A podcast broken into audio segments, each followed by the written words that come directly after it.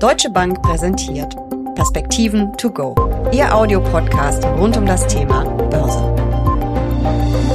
In den USA läuft die Berichtssaison auf Hochtouren. Auch in Europa nimmt sie langsam Fahrt auf. Besonderes Augenmerk ist wie immer auf die Technologiewerte gerichtet. Aber auch die Banken sind unter verstärkter Beobachtung der Investoren. Wie läuft die Berichtssaison? Wer überrascht positiv? Wer enttäuscht? Wie fallen die Ausblicke aus? Darüber sprechen Uli Stephan von der Deutschen Bank und ich in den Perspektiven to go. Mein Name ist Jessica Schwarzer und damit herzlich willkommen.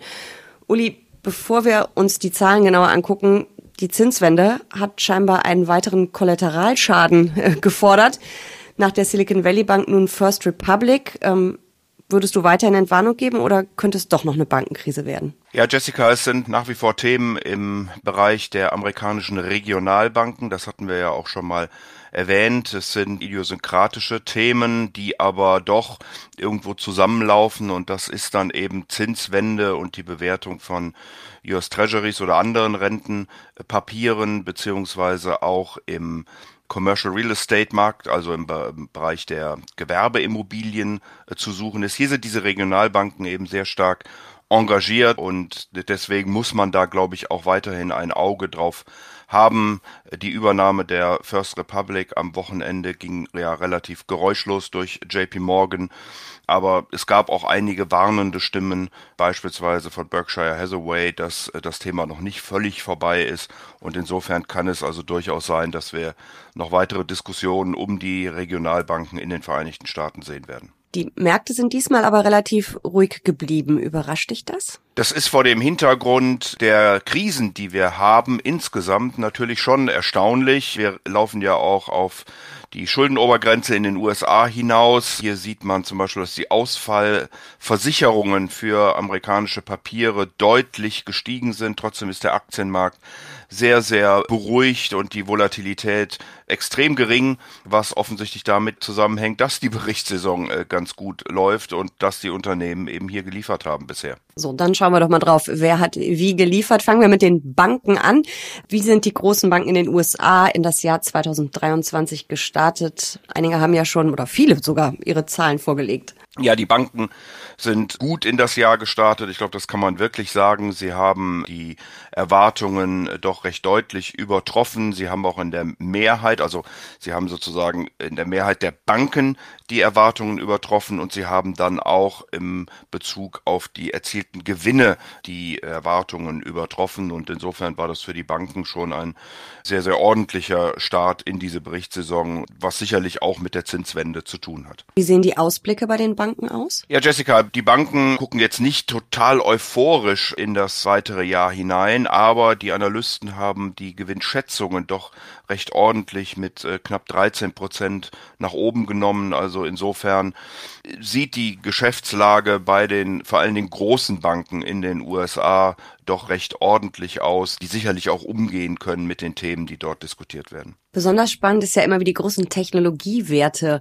äh, berichten. Das ist ja auch kein Wunder, weil ja Apple, Microsoft oder Amazon zu den wertvollsten Unternehmen der Welt gehören. Ähm, wie haben sie berichtet? Haben sie geliefert? Ja, Sie haben geliefert. Hier ist äh, vielleicht das Entscheidende, dass die Gewinnerwartungen seit Ende März deutlich zurückgenommen worden sind, Jessica. Wir haben hier bei den Gewinnerwartungen ein Minus von 11,5 Prozent stehen. Und damit war natürlich auch sozusagen die, die Marke, die die äh, Technologiewerte erreichen mussten, deutlich äh, geringer, als das eben vorher noch gewesen ist. Insofern konnten auch hier die Unternehmen die Erwartungen deutlich schlagen, nicht nur wieder in der Anzahl, sondern eben auch in den Gewinnen. Hier sogar noch deutlicher als die Finanzwerte, was aber nochmal damit zusammenhängt, dass die äh, Gewinnerwartungen im Vorfeld eben doch deutlich gesenkt worden waren. Also hier hätten wir schon mal eine positive Überraschung. Welche Branchen haben noch positiv überrascht und besonders gut berichtet? Besonders gut äh, berichtet haben wieder einmal die Energiewerte vor allen Dingen. Es haben noch nicht alle Energiewerte ihre Daten vorgelegt, aber bisher haben wirklich alle, die berichtet haben, die Erwartungen übertroffen. Und das mit 8,5 äh, Prozent bei den Gewinnen. Also alle Unternehmen haben übertroffen und die Gewinnschätzungen dieser Unternehmen, die vorgelegt sind, sind 8,5 Prozent übertroffen worden. Dahinter folgt dann der diskretionäre Konsum, also Konsumwerte, die man nicht unbedingt nur fürs tägliche Leben braucht. Hier gab es äh, in der Anzahl der Unternehmen 82 Prozent Überraschungen mit immerhin fast 22 Prozent äh, höheren äh, Gewinnen. Enttäuscht auf der anderen Seite, das überrascht vielleicht auch nicht, haben die Immobilienunternehmen, hier haben nur 50 Prozent die Erwartungen schlagen können und die Gewinne lagen insgesamt ein Prozent tiefer, als das die Analysten im Vorfeld der Berichtssaison erwartet hatten. Wir haben schon über die Ausblicke der Banken gesprochen. Wie sieht's bei den anderen Branchen aus? Auch verhalten optimistisch oder vielleicht doch auch ein bisschen pessimistischer? Ja, es ist schon sehr äh, differenziert, Jessica. Also wir haben hier eine große Bandbreite äh, sowohl in den Sektoren wie aber auch bei den einzelnen Unternehmen. Wir haben zum letzten gesehen, dass doch einige Technologie-Hardware-Unternehmen äh, nicht so gut gelaufen sind. Auch die Berichte, zumindest der Blick nach vorne, eher etwas verhalten gewesen ist. Und insofern, wie gesagt, ist eine relativ große Spreizung bei den einzelnen Sektoren drin. Ich hatte, oder wir hatten ja gerade schon über zwei, drei gesprochen. Beispielsweise ähm, haben die Materials recht ordentlich berichtet. Hier haben über 90 Prozent der Unternehmen die Erwartungen übertroffen und das mit, mit knapp 18 Prozent. Also auch hier eine sehr gute äh, Berichtssaison. Auf der anderen Seite dann die Gesundheitswerte, äh, die zwar auch mit 80 Prozent der Unternehmen die Erwartungen treffen konnten, allerdings nur in Anführungsstrichen um drei Prozent. Also insgesamt eine Berichtssaison, die sehr differenziert zu betrachten ist, die aber unter dem Strich besser ist, als das im Vorfeld der Berichtssaison erwartet worden war. Wir haben jetzt rund 270 Unternehmen, also etwa die Hälfte, gut die Hälfte im S&P 500, äh, die berichtet hat. Ähm, diese Woche kommen nochmal 100, über 160 dazu, also es ist nochmal eine große Woche. Die Erwartungen lagen ja vorher bei irgendwo minus 5, 6 Prozent für die Gewinne. Mittlerweile liegen wir nur noch bei minus 1,9. Deswegen äh, nochmal, es gibt wie gesagt einige wie den diskretionären Konsum, den wir schon angesprochen hatten, oder die Materials, also Grundstoffe, die sehr gut äh, berichtet haben, andere wie Real Estate oder eben Healthcare dann weniger stark. Auch in Europa läuft ja die Berichtssaison. Wir hinken ja immer ein bisschen hinterher zeitlich, aber kann man hier vielleicht auch schon eine kleine Zwischenbilanz ziehen oder ist es noch ein bisschen zu früh? Nein, auch hier kann man eine kleine Zwischenbilanz ziehen. Wir haben zwar erst 34 äh, Unternehmen, die berichtet haben, aber die Beats liegen im Moment bei 56 Prozent. Also Beats bedeutet Unternehmen, die die Erwartungen geschlagen haben. Der langfristige Durchschnitt liegt hier bei 53 Prozent, also da sind wir knapp drüber.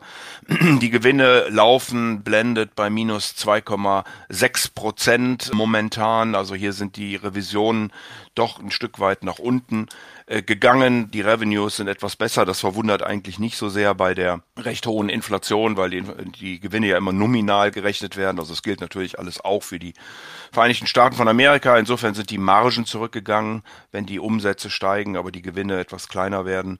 Äh, von den äh, Branchen her ist auch in Europa Technologie ganz weit vorne. Die Financials sind sogar noch etwas besser. Äh, dann kommt der Konsum, den man für das äh, tägliche Leben braucht, aber doch schon mit einigem Rückstand. Und auf der negativen Seite dann, was die Gewinne angeht, äh, nochmal auf das Vorjahr gerechnet und dann eben blendet. Das heißt, man rechnet die Unternehmen, die noch nicht berichtet haben, mit ihren Erwartungen ein. Liegen wir bei den Grundstoffen bei minus 52 Prozent gegenüber Vorjahr, bei den zyklischen Konsumwerten, also nochmal denjenigen, die man nicht unbedingt braucht, bei minus 32 und den Immobilienwerten bei minus 20 Prozent. Unternehmenszahlen sind das eine, auch wenn wir da im Moment ja jeden Tag neue bekommen und immer wieder hinschauen. Aber alles überlagert wird von der Geldpolitik der Notenbanken. Auch da stehen ja jetzt wieder Sitzungen an. Und wir haben auch ein paar Neuigkeiten von der Konjunktur. Winter, die befürchtete Winterrezession in der Eurozone scheint auszubleiben. Es gibt neue Inflationszahlen. Wie ist da so die Gesamtgemengelage? Ja, die Erwartungen an die Notenbanken sind zuletzt ein Stück weit zurückgelaufen. Äh, Der Markt diskutiert intensiv, ob es in den Vereinigten Staaten überhaupt noch einen Zinsschritt äh, jetzt im Mai geben wird oder ob es 25 Basispunkte sein äh, können. In Europa ist die Diskussion, ob es 25 oder 50 Basispunkte sein werden. Dann kommt es vor allen Dingen natürlich darauf an, wie die Pressekonferenzen laufen von Frau Lagarde und Jerome Powell und ob sie andeuten, dass es im Juni eben weitergeht oder ob die Notenbanken damit äh, zu Ende sind. Man darf auch nicht vergessen, dass vor allen Dingen die amerikanische Notenbank im Juni eben ihre neuen volkswirtschaftlichen Prognosen stellt und auch die sogenannten Dot-Plots klebt, wo sie also Erwartungen äußert äh, über die Zinssätze in den nächsten Monaten. Also insofern spannende äh, Woche und spannende Situation. Aber wir nähern uns ganz sicher so langsam dem Zinshöhepunkt, was äh, eben auch damit zusammenhängt, dass infolge der Diskussionen um amerikanische Regionalbanken etc., wir hatten das Thema vorhin, Jessica, die äh, Finanzierungskonditionen doch ein ganzes Stück äh, angezogen sind. So, und mit dem Blick auf den Kalender kann ich mir eine Frage natürlich nicht verkneifen. Du ahnst es wahrscheinlich, ich und meine Börsenweisheiten. Sell in May and go away. Ist das dieses Jahr eine gute Idee oder eher nicht?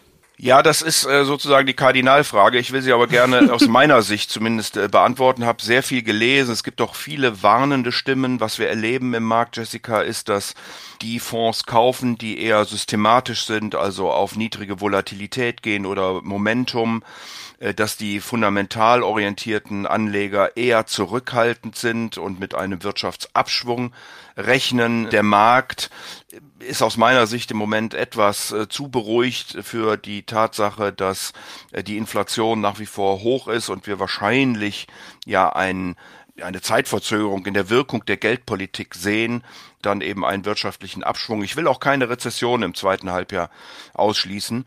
Vor dem Hintergrund finde ich es auch folgerichtig, dass im April vor allen Dingen die defensiven Werte besser gelaufen sind, die Technologie natürlich insgesamt für das Jahr immer noch weit vorne liegt aber wir ja mittlerweile doch so einen kleinen Shift sehen in Richtung Value und äh, defensive Werte. Das zeigt mir an, dass man am Markt, äh, zumindest aus meiner Sicht im Moment, nicht zu optimistisch werden sollte. Es kann sein, dass es noch ein bisschen läuft, aber ich wäre nach vorne auf die nächsten, sagen wir mal, sechs bis neun Monate doch eher etwas vorsichtiger und würde die defensiven Werte über die Wachstumswerte präferieren. Wunderbar. Vielen Dank für diese Perspektiven. To go. Sehr gern.